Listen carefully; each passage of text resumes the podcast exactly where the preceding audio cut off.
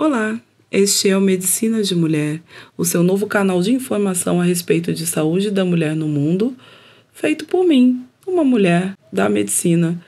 Meu nome é Andréa Menezes Gonçalves, eu sou médica ginecologista obstetra, sou paulistana, mas moro em Niterói, no Rio de Janeiro, e tenho paixão por esse mundo da saúde feminina.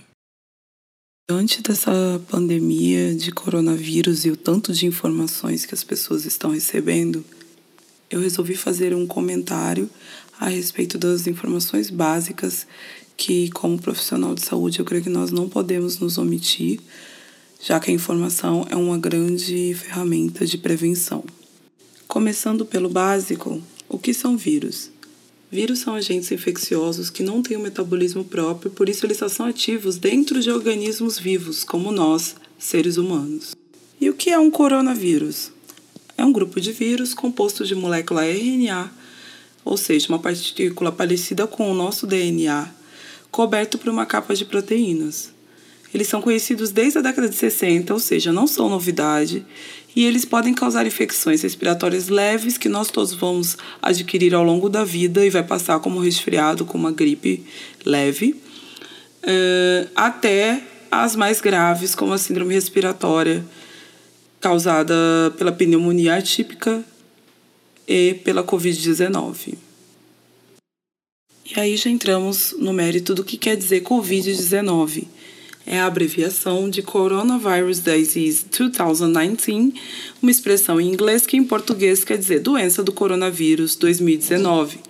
Essa doença causada por essa mutação descoberta na China no final de 2019. E como que essa doença é transmitida?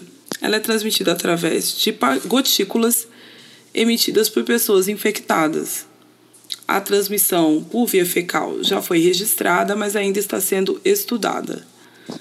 E quanto tempo demora para a pessoa infectada começar a ter sintomas? Em média, cinco dias, porém, isso que a gente chama de período de incubação, que é quando nós já temos o vírus, mas ainda não estamos com sintomas da doença, pode levar de 1 a 14 dias. E quais são os principais sintomas da doença? Os mais comuns são febre, tosse seca e cansaço.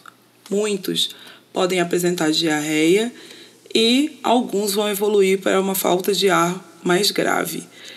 Isso uma em cada seis pessoas que vai ter a doença mais grave. E quem tem mais chances de ter essa doença mais grave? Os idosos, portadores de doenças crônicas como diabetes e hipertensão, gestantes e imunossuprimidos.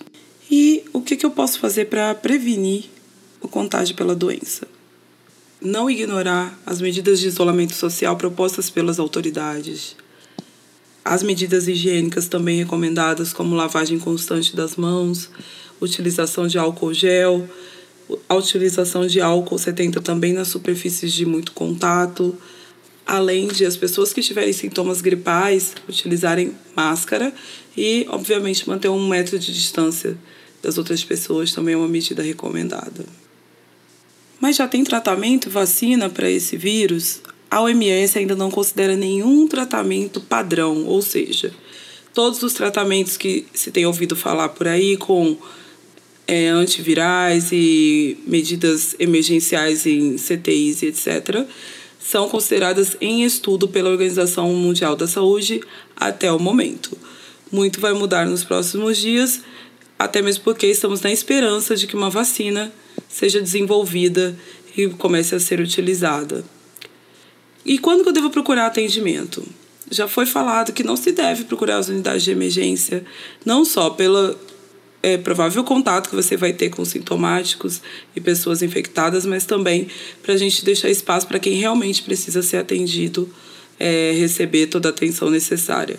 Mas se você estiver com sintomas, teve contato com alguém suspeito ou está com sintomas graves, está começando a ter falta de ar, está com tosse, febre, o ideal é que você seja avaliado. Nem todas as pessoas poderão ser testadas e não tem essa indicação de todo mundo fazer teste, principalmente os assintomáticos.